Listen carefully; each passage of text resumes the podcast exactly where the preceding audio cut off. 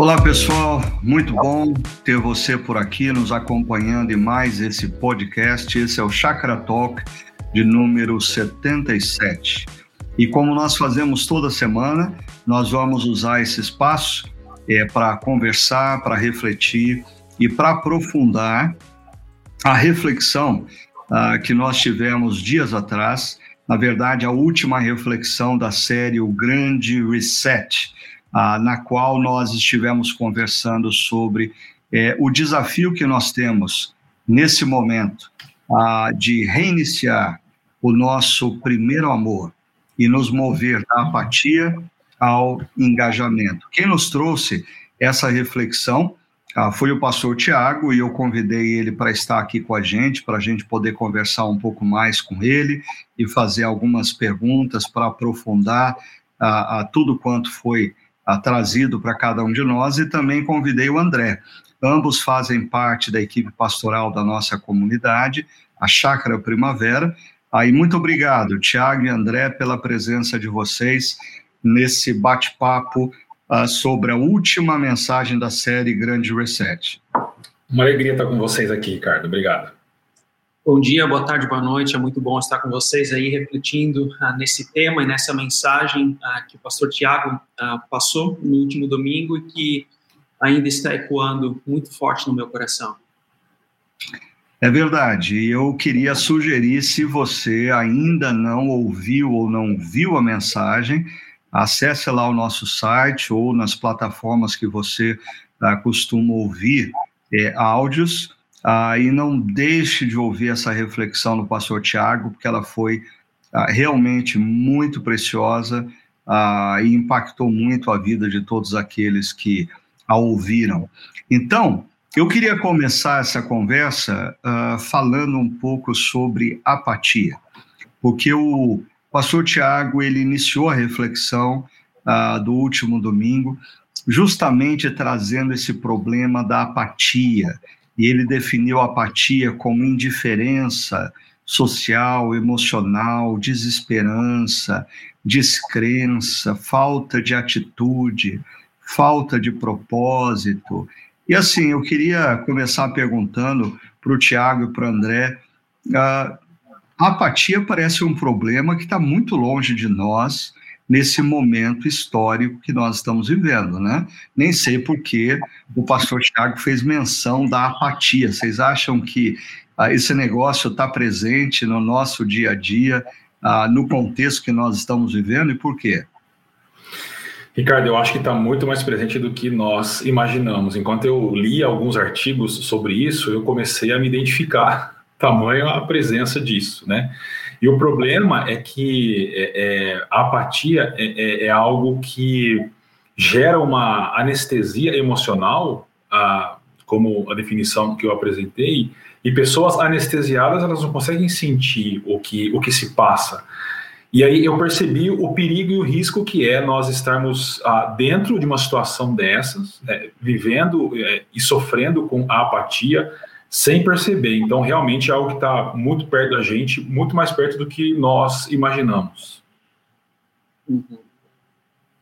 Sabe, uh, Pastor Ricardo, uh, a graça de Deus, quando ela nos alcança uh, nas nossas vidas, ela, ela toca áreas específicas. Né? Então, há aquela pessoa que tem problemas com dinheiro, a graça de Deus vai transformar aquela área. Há pessoas que têm talvez uh, problemas na área da sexualidade, a graça de Deus vai alcançar naquela área. A apatia é uma das áreas em que a graça de Deus ela ela tem trabalhado na minha vida ao longo de toda a minha história. Então, por isso que essa mensagem ela tocou meu coração de forma muito especial, porque quando eu olho para a minha história, especialmente na, na minha adolescência, né, a apatia é um tema muito, muito presente. O problema da apatia, e eu creio que muitas pessoas que passam por isso também vão se identificar, é que na apatia a gente vive na tirania do assim que.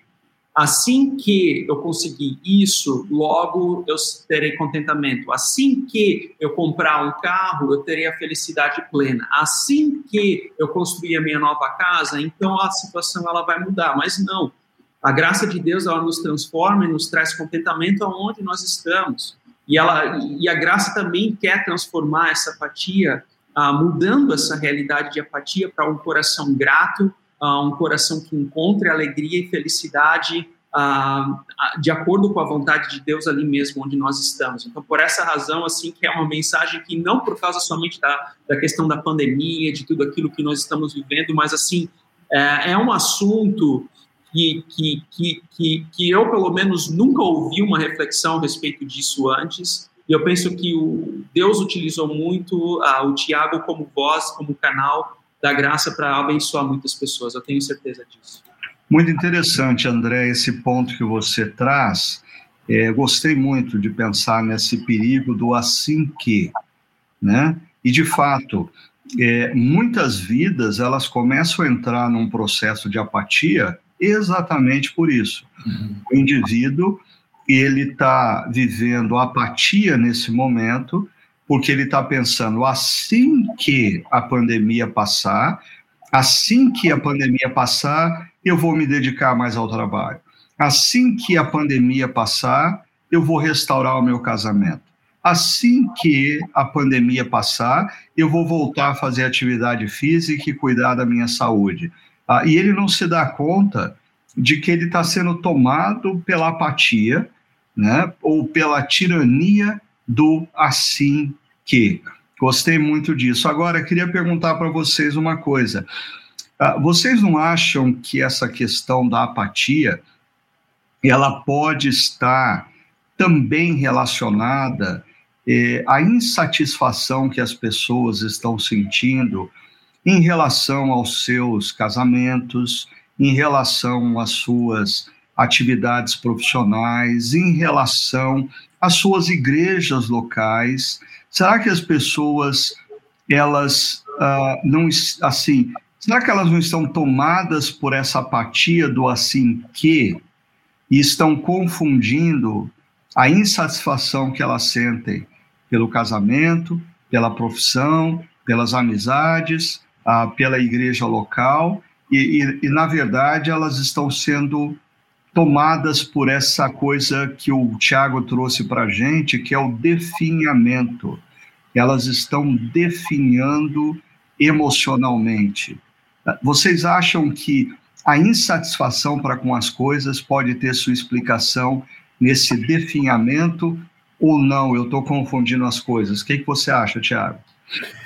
Eu acredito que sim, Ricardo. Eu, eu só somaria isso a, a, uma atitude passiva que tem uma relação com essa tirania do assim que, que o André trouxe para nós. Então, as pessoas elas, elas, elas se veem insatisfeitas com algumas questões, e ao invés de tomar uma atitude com relação a, isso, então, por exemplo, ela está tá insatisfeita com o trabalho dela, mas ao invés de tomar uma atitude, seja lá qual for, mudar de trabalho ou é, buscar um, uma maior capacitação para é, uma promoção, a pessoa ela toma uma postura passiva, esperando com que algo aconteça, aí cai nessa tirania do assim que e ela é a, passa a ser assombrada pela apatia. Eu acho que tem uma relação direta com essa insatisfação.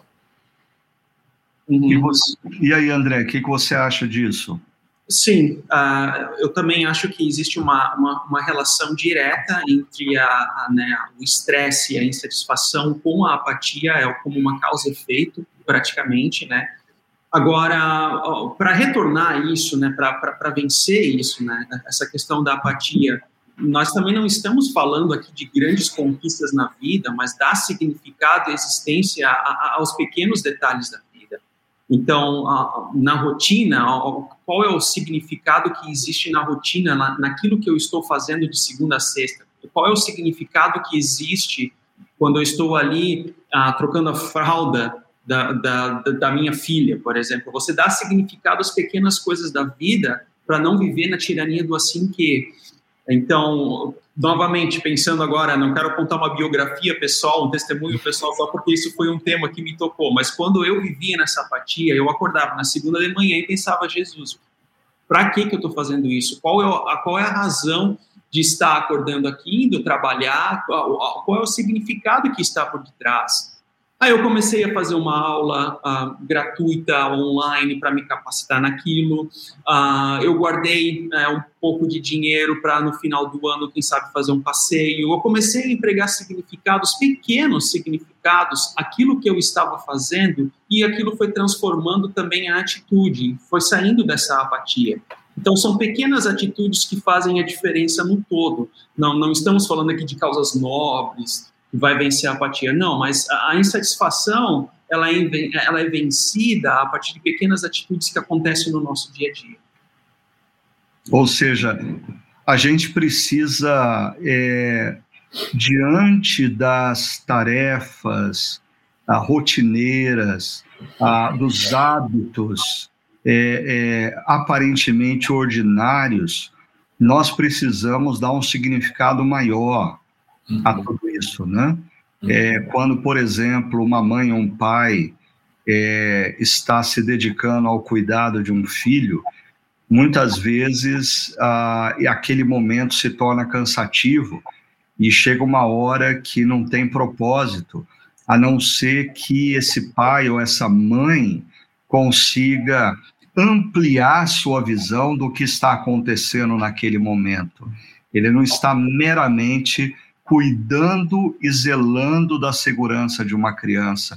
Ele está formando uh, um homem uma mulher que pode vir fazer diferença na sociedade, ou seja, ampliar a, a, a, o, o, significado do que a gente faz, né? E, e eu estou trazendo isso porque ah, na reflexão, o Tiago ele faz menção de Corel, Core, Corikis, Corikis, acho que é esse é o nome, ah, e que ele fala da, desse conceito de definhamento, e no final ele diz que esse definhamento leva a um vazio, a falta de emoção, a uma estagnação.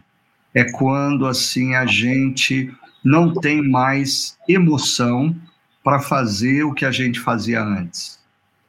Cuidar de um filho, sair para trabalhar, se engajar na sua comunidade local, servir num ministério da igreja. É, se é tomado por um vazio, uma falta de emoção, a essa estagnação que leva daí a essa passividade. Deixa eu ir para o texto bíblico lá de Apocalipse, que fala da igreja de Éfeso. Como vocês acham que, assim, a igreja de Éfeso é, gradativamente caiu nesse vazio, nessa falta de emoção, nessa estagnação? Como se deu o processo em Éfeso e como se dá o processo nas nossas vidas como cristãos 20 séculos depois? Qual é a opinião de vocês? É, aqui no contexto da, da mensagem do pastor Tiago, ele focou na prática das boas obras, né? Que, claro, a gente pode trazer isso também para as nossas vidas, que tem a ver com, com o serviço ao próximo, ou até mesmo em atitudes que fazem a diferença entre nós, né? Mas, assim, esse, essa questão do definhamento, para mim, ela está diretamente relacionada com o modus operandi do nosso contentamento, né? Ou seja, como é que eu encontro contentamento na vida? Ah, como que eu acho esse contentamento para que eu possa, então, reiniciar esse primeiro amor? Como é que eu, aonde, qual é o significado que eu dou às coisas que eu estou realizando e usufruindo? Então, contentamento tem a ver com conteúdo. Definhamento tem a ver com ausência. A definhamento tem a ver com essa falta de emoção, como o pastor Ricardo mencionou, mas o contentamento tem, tem a ver com usufruir com aquilo que Deus deu a nós hoje. Eu me recordo de uma pessoa que falou assim: Ah, pastor, mas você não sabe o que eu estou sentindo, você não sabe o que está se passando comigo para falar de contentamento. É, realmente. Quando Paulo escreveu Filipenses 4, ele estava na prisão e lá ele falou, né? Aprendi a adaptar-me a toda e qualquer circunstância. Isso, ou seja, isso é contentamento. Eu realmente não sei o que ele estava passando, porque eu nunca fui preso. Mas ele nos ensina, ele traz esse princípio de encontrar contentamento para que a gente possa justamente vencer esse definhamento, né? E prática do primeiro amor, como o pastor Tiago mencionou ah, na mensagem dele de domingo. É, falando de contentamento, só queria é, relembrar que o Henry Nouwen, no livro Mosaicos do Presente, ele diz que contentamento é, não é um sentimento que nos assalta. Contentamento é uma decisão de coração. Uhum. Ou seja, é, seja qual for a situação ou a circunstância que nos envolve, é, nós podemos tomar uma decisão no coração. É, e contentamento para ele não é sentimento. Contentamento é uma decisão de coração. Acho muito precioso isso para a minha vida. Ah, e eu tenho é, resgatado esse pensamento em inúmeras situações ah, que eu tenho vivido. Agora, ah, voltando, Tiago, à questão de Éfeso.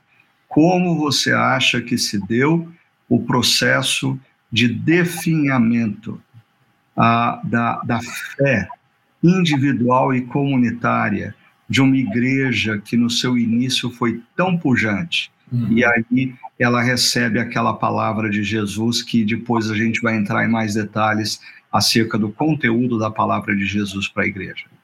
Uhum. Ricardo, eu acho que a gente pode dizer que, que talvez Éfeso tenha sido o projeto de plantação de igrejas mais bem sucedido da história. E, e a igreja de Éfeso, ela se torna a, a principal igreja do primeiro século. Ela passa Jerusalém, que é o começo, depois se torna Antioquia, e Éfeso, a partir da segunda metade do primeiro século, se torna a igreja principal. E é uma igreja, então, que chacoalhou a cidade, que é era uma das grandes cidades da época, e também plantou igreja em outras regiões ali.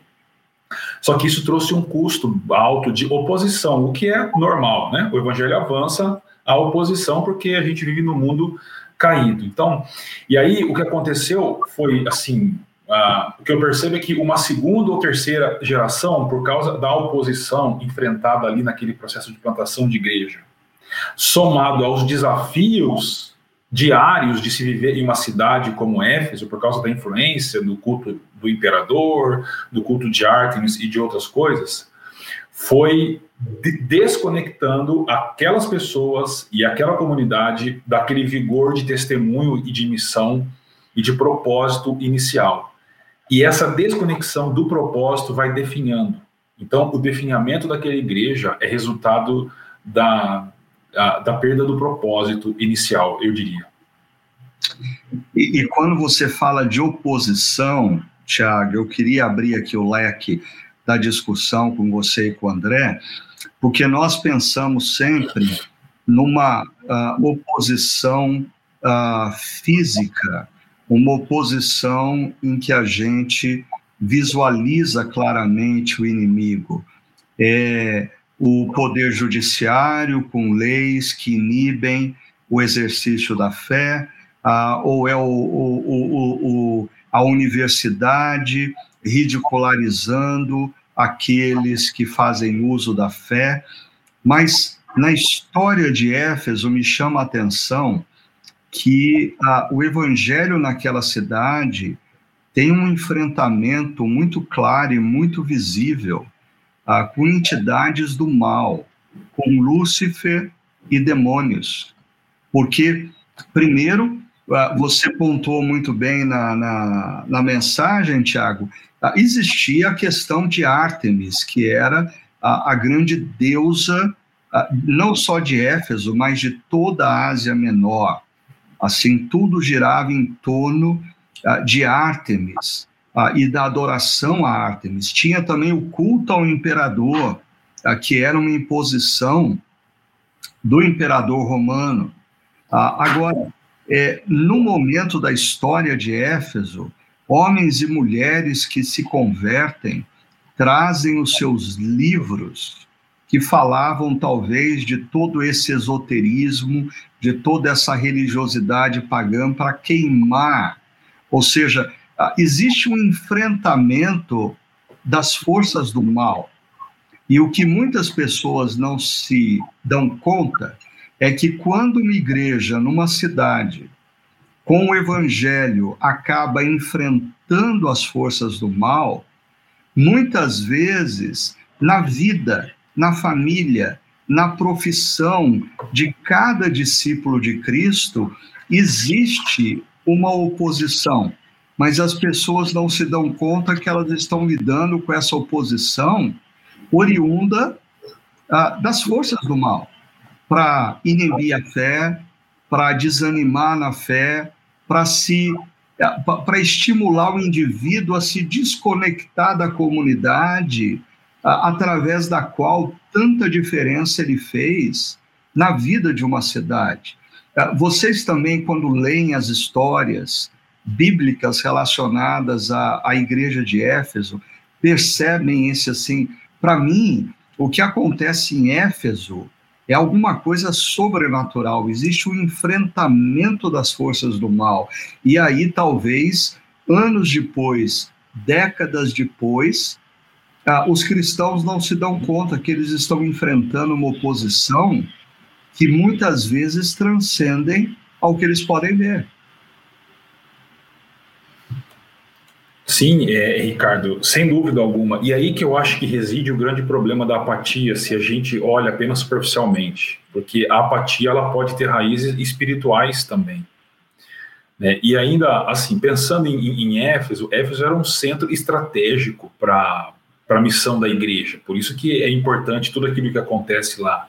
E pensando em uma cidade como a nossa, como Campinas, é, também um centro estratégico para a missão da igreja. Né? Paulo tinha essa estratégia de plantar igrejas em grandes cidades, sabendo que ah, dali outras igrejas seriam plantadas. E a mesma coisa acontece hoje também. Então, uma, uma, uma cidade como Campinas, ela é um centro estratégico e a própria chácara é um exemplo disso. Então, a chácara foi plantada aqui e daqui já plantou mais de 70 igrejas em vários lugares. Então, é importante ter essa consciência de que a nossa luta não é contra carne e sangue, como diz o apóstolo Paulo em Efésios, e de que a apatia pode, pode ter questões não só psicológicas, mas também espirituais, e que o enfrentamento da igreja sempre vai trazer oposição espiritual, e é importante a consciência disso para a gente não aceitar a apatia de uma maneira muito fácil, mas lutar contra ela. É, é interessante você mencionar isso, Tiago, que a, a gente precisa ter discernimento espiritual para identificar se a apatia que a gente está vivendo ela não é fruto desse ataque maligno à nossa própria vida, atirando de nós a, a emoção é, que, do impacto da graça e do amor de Deus é, nas nossas vidas. Né?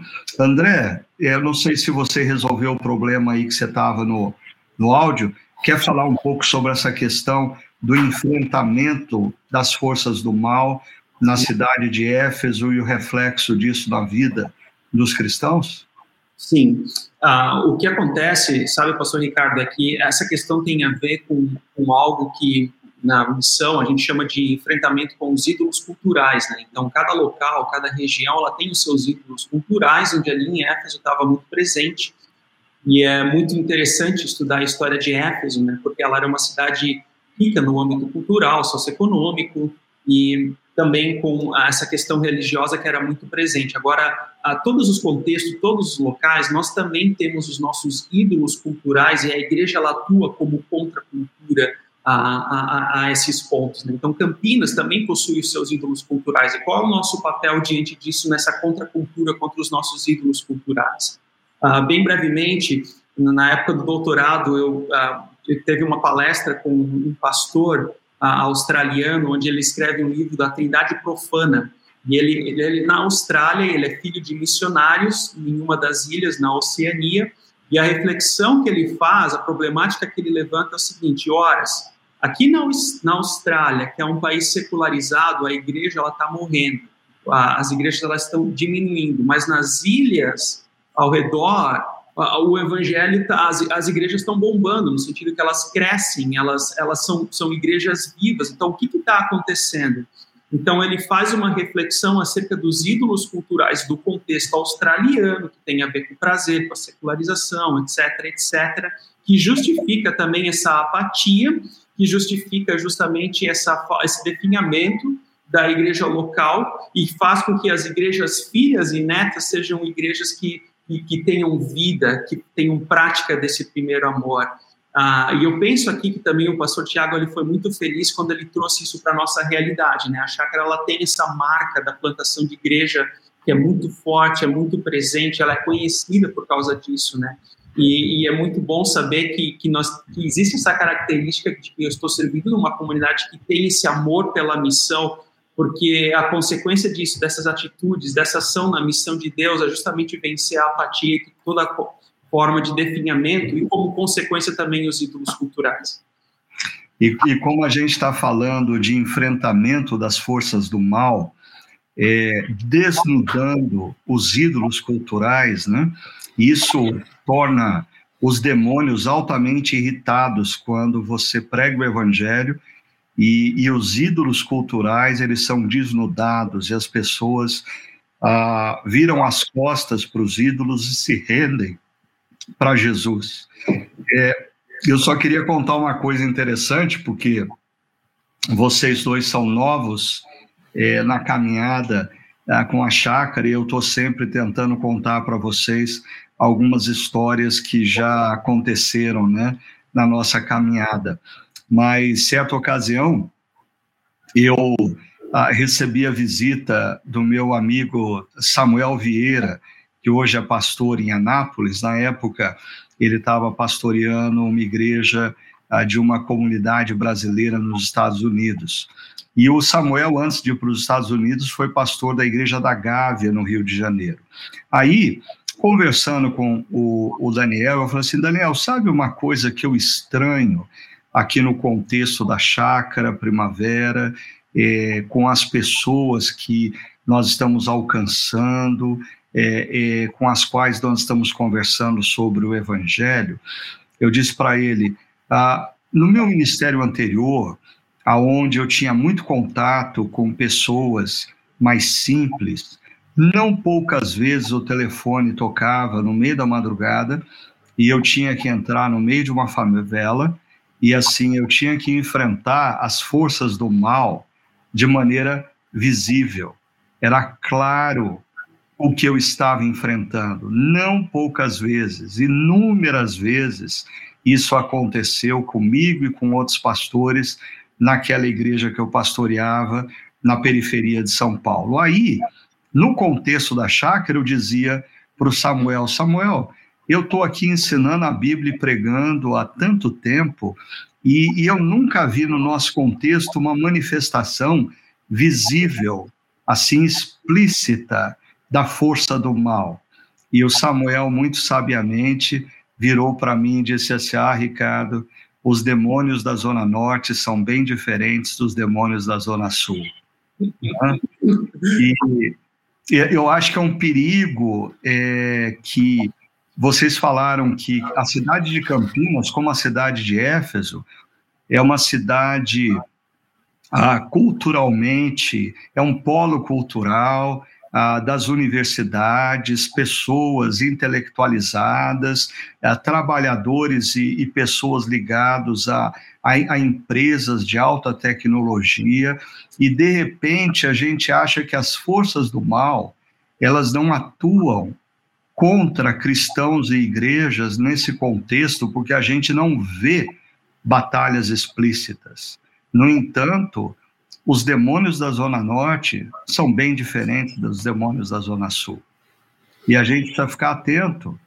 É, movimentos, a apatia de coração, é, a, a, a, tendência à, divisão, é, a maledicência, inúmeras coisas, elas podem ser interpretadas como simplesmente humanas e naturais, ou quando a gente ganha uma percepção maior de que, assim como em Éfeso existiu um enfrentamento ah, do evangelho com as forças do mal, ah, na nossa realidade, nós temos esse enfrentamento e os demônios da Zona Norte são diferentes dos demônios da Zona Sul.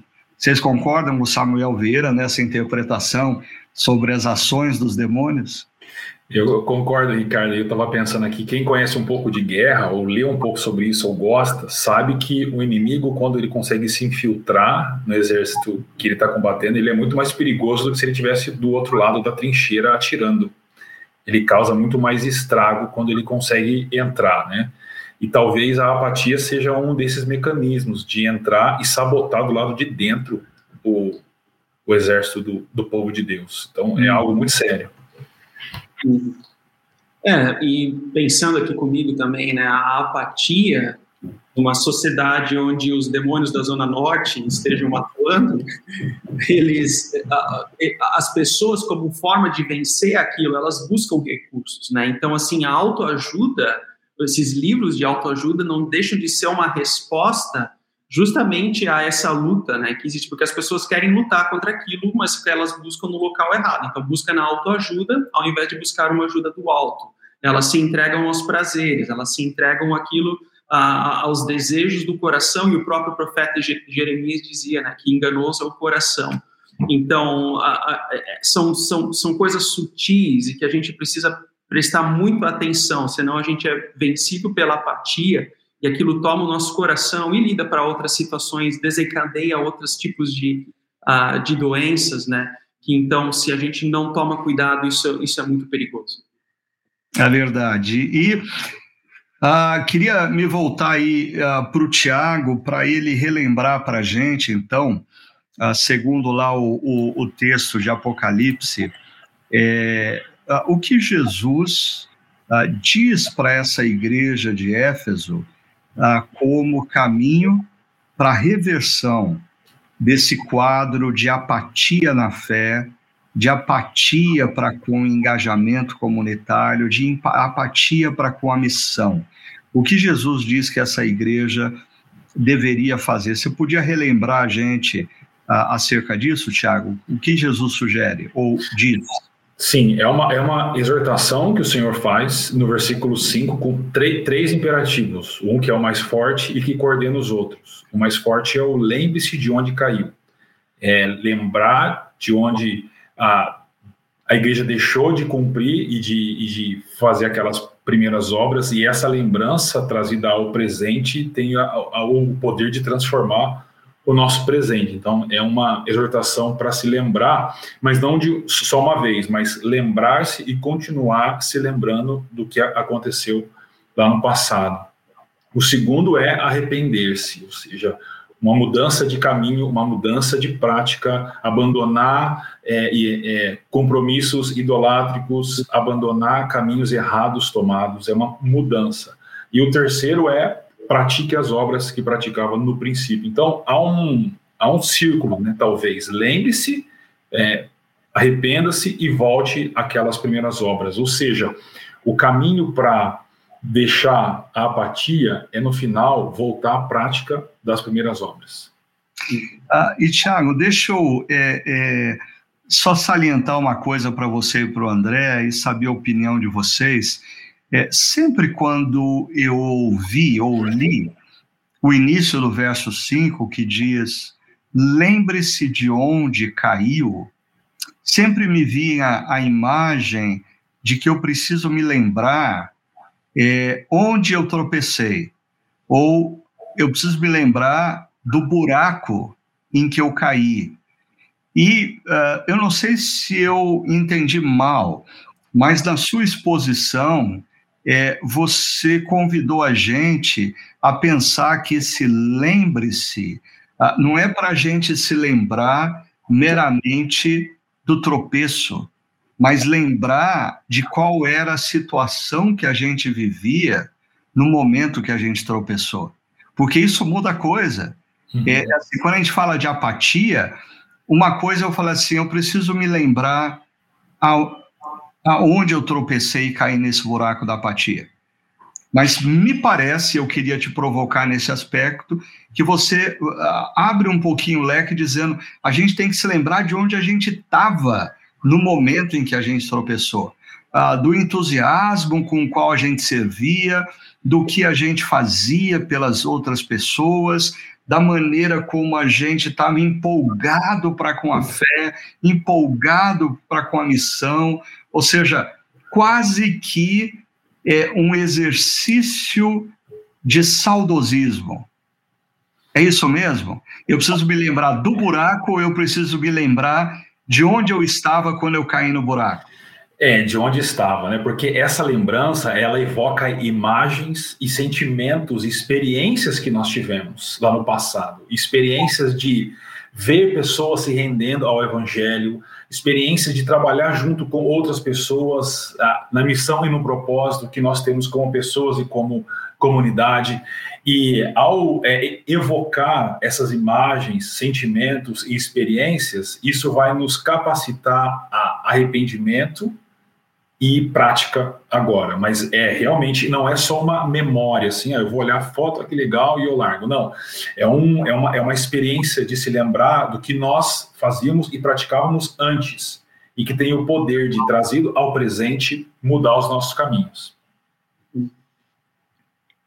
É, eu lembro a história de um jogador de futebol em que ele estava vivenciando certa dificuldade, claro, usufruindo das riquezas né, que esse ofício gera, Uh, mas me chamou a atenção que, como forma de ele reverter aquela situação, ele lembrava na época em que ele jogava futebol no campinho de areia uh, na zona sul da cidade, uh, no bairro pobre da cidade. Então, ele internalizou e mentalizou aquilo, como é que eram os sonhos que ele tinha naquele momento, aquilo que ele vivenciava, aonde que ele queria chegar naquele momento, como criança, como um jovem e depois tudo aquilo que ele alcançou, né, como fruto daquele né, do, da, questão esportiva. Então isso foi algo que mudou e transformou nele. Então assim para mim o lembrar-se de onde caiu, você poxa, havia um momento na vida onde que a, ela, a, havia até um certo romanticismo, era romântica a vida. Mas é, eu me lembrava com, com alegria das situações que aconteciam ao meu redor, das situações da vida que existiam aqui. E eu acho que lembrar-se de onde caiu é, é uma forma muito é, importante e muito sábia para reverter justamente a questão de apatia nas nossas vidas. Ricardo, é, rapidamente, é, eu percebo, eu vejo isso às vezes em, em, crises conjugais. Então, você vai conversar com casais que estão há 30, 40 anos casados, eles estão no momento de apatia conjugal. E aí, se você consegue fazê-los lembrar do início da relação deles, do início do namoro, das experiências, dos tempos difíceis que eles passaram juntos, de tudo aquilo que eles construíram, das emoções que eles tiveram, aquilo traz vida de novo ao presente. E a apatia é lançada fora e aquele vazio que tomou conta da relação é preenchida por essas lembranças e isso traz uma nova vida e um engajamento novo ao relacionamento. Eu acho que é por esse caminho que Jesus exorta a igreja. Uhum. É interessante você fazer o paralelo com ah, o, o casamento, porque enquanto o André ainda falava, eu me lembrei ah, de um filme que eu assisti, que o casal ele entra numa crise conjugal e eles passam a discutir a relação ah, com apoio ah, de um terapeuta, mas é interessante, pegando essa imagem de apocalipse é, é, é, do buraco, aonde se caiu, é, o casal está conversando dentro do buraco. E o casal está querendo entender por que, que eles estão no buraco. Aí o casal está discutindo uh, o que acontece dentro do buraco. E quando eles chegam à conclusão que não tem mais jeito e, e eles optam pelo divórcio, é, o marido ele perde o sono no meio da noite, ele desce na sala, e ele pega a, o filme é antigo, então eram VHS, alguns nem sabem o que é isso, né? Mas ele, eles pega, ele pega os VHS ah, deles do início do casamento e ele começa a perceber o quanto eles sorriam, o quanto eles se abraçavam, o quanto eles curtiam a vida, ah, o quanto eles davam risada juntos. E é interessante o que vai fazer esse cara restaurar a relação não é discutir o buraco, mas é se lembrar de onde ele caiu. E para mim, essa preposiçãozinha aí de faz toda a diferença no texto. Jesus não está dizendo, lembre-se onde você caiu. Eu caí no buraco. Mas Jesus está dizendo, lembre-se de onde você caiu. Não, eu vivi uma situação, e aí transportando para a realidade da caminhada cristã, também me lembro de, no início desse ano, uma pessoa entrando em contato comigo, dizendo assim: ah, Ricardo, olha, eu estava vivendo um momento onde eu estava muito bravo, muito indignado com a igreja, com a chácara primavera, porque eu não concordava com a igreja é, permanecer fechada, eu achava que era exagero, aí eu achava que a gente devia voltar, eu não aguentava mais assistir culto é, é, é online, eu já tinha me desconectado ah, dos encontros online, porque eu detestava aquilo ali. Aí ele disse que assim, aí chegou por WhatsApp é, um dos episódios daquele documentário de 20 anos. E ele foi assistir o documentário e ele viu a imagem dele ali, é, vibrando nos primeiros anos de fé, servindo na comunidade. Ele, ele trouxe à mente, ao coração dele, a memória de como foi bom aquele momento e ele dizia para mim, pastor, assistindo o documentário, eu percebi quão pequeno e insignificante era a minha indignação no presente. Eu estava num buraco, ou ele estava num buraco, ele não usou essa expressão, e ele se lembrou, através do documentário, de onde ele caiu. Então, queria enfatizar isso aqui para os nossos ouvintes ou aqueles que estão assistindo. Essa expressão de Jesus faz toda a diferença. Não é se lembrar onde você caiu, mas se lembrar de onde você caiu, onde você estava, o que você vivia quando você caiu. Né? A lembrança do, do que a gente vivia nos primeiros anos da fé, no engajamento na missão, são imprescindíveis para trazer de volta ou nos mover da apatia. Mas eu queria ir para o segundo imperativo aí que o Tiago mencionou e perguntar para vocês é, sobre esse verbo arrepender-se, uh, que é o segundo imperativo.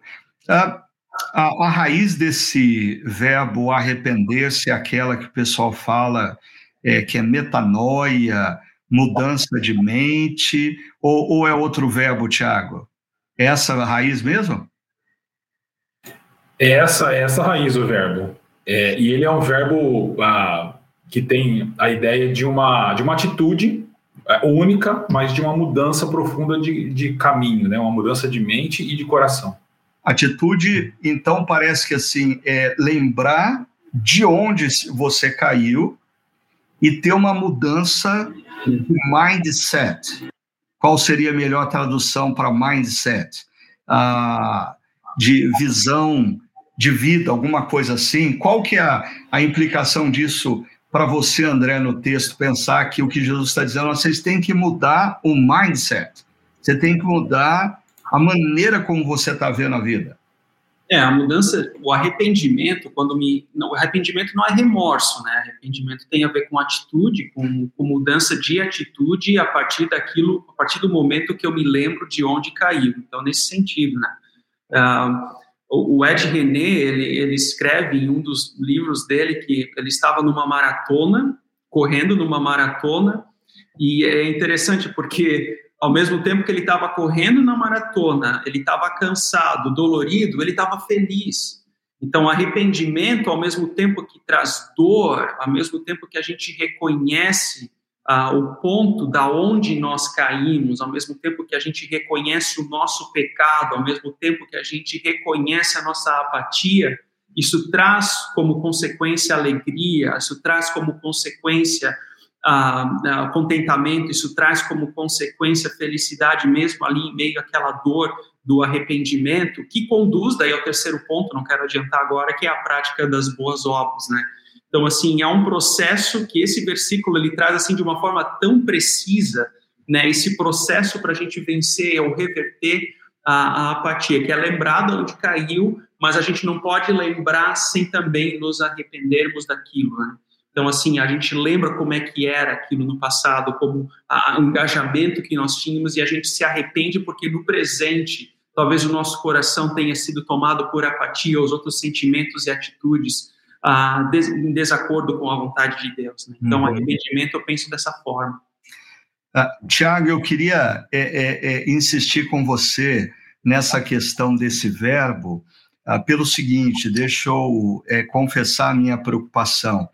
É, muitas vezes, quando se a gente só escuta o primeiro imperativo, ah, lembre-se de onde você estava quando caiu.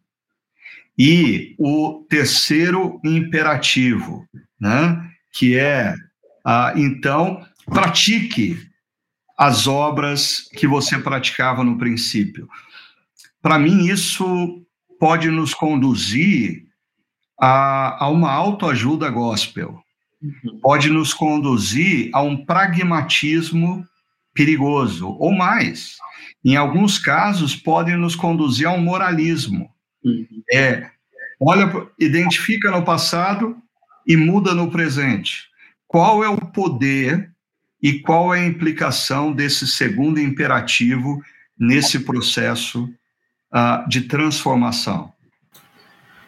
É porque essa palavra ela é uma composição de duas palavras, né? De metá, que é, é transformação, e de nous, que é mente em grego. Então a ideia é uma transformação de mente, não no sentido de uma transformação intelectual, mas de uma transformação de vida.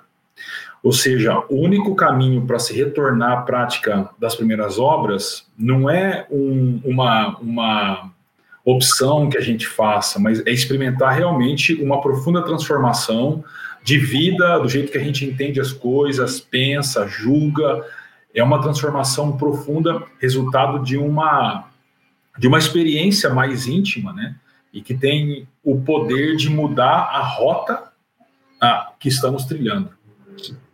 Ricardo, um, só adicionando a isso, né, o que me vem à mente com essa palavra arrependa-se é que não somente o meu estado de arrependimento, de reconhecer o meu erro, o meu pecado, mas também há uma ação de Deus. Né? No arrependimento traz consigo também uma ação de Deus, o trazer o perdão, a misericórdia dele, o alívio da consciência, e por causa dessa, dessa ação dele nas nossas vidas, que esse versículo não é um moralismo, né? Então, arrepende-se, ele está no local certo aqui, porque não é apenas eu reconhecer a minha culpa, o meu erro, mas também usufruir daquilo, da justificação de Deus e também da, da graça que ele nos oferece com o arrependimento. Isso faz toda a diferença na hora que a gente entra no terceiro, que é o pratique as boas obras. E uh, percebendo aí que o Tiago, ou o Tiago não, o André, ele está ansioso para entrar nessa última parte da prática das boas obras, por duas vezes ele já ameaçou entrar. Vamos lá. Se então Jesus diz que nós devemos uh, nos lembrar uh, de onde nós caímos, de, de onde uh, nós estávamos quando caímos, e nós precisamos é, reformular os nossos conceitos, a nossa mente, ou seja, não é uma mudança de fora para dentro, é uma mudança de dentro para fora. E aí vem essa última frase que é pratique as obras que praticava no princípio. E aqui eu queria entrar numa discussão com vocês, que é a seguinte: ah, sempre quando as pessoas escutam esse texto, ah, que diz volte ao primeiro amor, ou as canções que falam para a gente voltar ao primeiro amor, me dá a impressão que assim todo mundo pensa no seguinte: Jesus está dizendo que nós devemos voltar ao sentimento para que o sentimento gere a prática das obras que nós fazíamos no princípio. Seria isso mesmo? É o sentimento que gera prática, ou Jesus está dizendo que nós devemos voltar à prática das obras? E a prática tem o poder de mudar os sentimentos. O que, que vocês acham dessa discussão? É, eu acho dessa forma, é a prática que ela transforma e muda as minhas ações, que também alteram e modificam os meus sentimentos. Né? Então, é um efeito que ocorre nas nossas vidas e não no sentido contrário, né? Porque sentimento, sentimento a gente não pode controlar muitas vezes, né? Eu corto o meu dedo aqui, me machuquei, eu tô chorando, então não é algo que eu consigo controlar. Agora, as práticas do meu coração, as práticas da minha vida, isso é algo sim que eu posso controlar, eu posso administrar, eu posso gerir, e isso traz consequências também em, outra, em outras áreas da vida. Né? Então, assim, praticar as obras que praticava no princípio, aqui me vem à mente, eu gosto muito de ouvir né, conselhos de pastores mais uh, idosos, né? Isso é uma prática que eu sempre tive na minha vida e um deles, que inclusive já faleceu, ele, ele menciona assim que é como se fosse o cano da hidráulica, né, que quanto mais joga água, mais recebe. Então, o cano da hidráulica ele está jogando água, praticando aquilo que é a função de, do cano, mas ao mesmo tempo recebendo água. Então, assim, a nossa vida, quando a gente pratica o primeiro amor, e não no sentido de sentimento, mas pratica as boas obras que praticava no início, nós também somos gratificados e abençoados, incluindo sentimentos, né, em alegria. Então, assim, é uma é, é um efeito de praticar e receber que, que acontece, né? É, eu diria, Ricardo, que o conceito de amor ele é muito mal interpretado hoje por causa do movimento do, do romantismo que a gente teve há alguns séculos. Mas, biblicamente falando, amor, é, é claro que a gente experimenta uh, sentimentos com relação ao amor, mas, biblicamente falando, amor é sempre uma, uma, uma atitude que a gente toma em direção a alguém. Né? Então, amar não é você fazer o que a pessoa quer, mas o que ela precisa. Foi isso que Deus fez quando diz: Deus amou o mundo de tal maneira que deu seu Filho unigênito para todo aquele que, que não pereça, mas tenha a vida eterna. Deus não fez o que nós gostaríamos, Deus fez o que nós precisávamos, né? Enviou seu Filho. E a interpretação majoritária desse texto de Apocalipse 2,4 é amor comunitário. Então, vão dizer que a, a igreja abandonou o amor entre os irmãos e as irmãs ali, é, ou o amor ao próprio Jesus. Mas em Apocalipse não há esse conceito de amor. A palavra amor ela ocorre duas vezes só, no capítulo 2, em 2,4 e 2,19. Mas esse não é um tema que Apocalipse trata. O tema de Apocalipse é o testemunho fiel até a morte, se necessário. Esse é o ponto. Por isso que amor, nesse contexto, tem uma relação direta com atitude, né? ou seja, se manter fiel a Jesus, ao Evangelho, cumprindo a missão e o testemunho do Evangelho. E a gente tem que lembrar que nós somos seres ensináveis. Né? O nosso coração ele precisa ser treinado. E os hábitos, eles fazem isso. E os hábitos, eles são consequências de atitudes. Então, nós precisamos realmente tomar atitude ah, de acordo com o propósito que nós temos, e sem dúvida alguma, essas, essas atitudes se tornarão em hábitos e esses hábitos vão moldar os nossos amores, digamos assim, né? Vai, eles vão é, direcionar o nosso coração para o lugar certo. Ou seja, é, na espiritualidade cristã, nós precisamos entender que o amor ele não é um sentimento, o amor é uma atitude que nós temos. E quando Jesus fala em Apocalipse 2:4, contra você, porém, tenho isso. Você abandonou o seu primeiro amor. Está falando, você abandonou a sua primeira atitude. Uhum. A maneira, talvez, como você rompia com a cultura subjugada por Ártemis a maneira como você corajosamente falava da sua fé, a maneira como, de maneira apaixonante, você servia na comunidade local, a maneira como você não desprezava a possibilidade de estar adorando a Deus num contexto comunitário e como você reagia à palavra de Deus que era pregada, ou seja, voltar ao primeiro amor é voltar a essa atitude. E, se eu entendi bem o que vocês dois reforçaram, quando o terceiro imperativo fala de, prati de praticar as obras que praticava no princípio, nós estamos falando aqui que não são sentimentos que geram mudança de atitudes, mas são atitudes que geram mudança no sentimento. Se eu estou certo disso, eu tenho a resposta para algumas coisas. Como, por exemplo, a pessoa que diz assim: Ah, eu, eu sei que eu preciso fazer exercício físico, mas eu não tenho disposição. Aí eu sei que eu preciso voltar a participar dos encontros de adoração e reflexão, mas eu não estou com vontade. Aí eu sei o que eu preciso fazer, mas ah, eu estou sem sentimento. Ah, como o texto que nós lemos se aplica a essas situações, da opinião de vocês? É, eu, eu, eu diria que, sim, está muito claro, né, Ricardo, de acordo com o texto e com a nossa conversa aqui, que se a gente ficar esperando ter algum tipo de sentimento, a gente vai ficar parado e a apatia vai se estabelecer cada vez mais. Hum. Isso se aplica a tudo na vida. Né? Então, é, desde as nossas, dos nossos interesses mais pessoais, como atividade física, uma alimentação mais saudável, passando pelas nossas relações.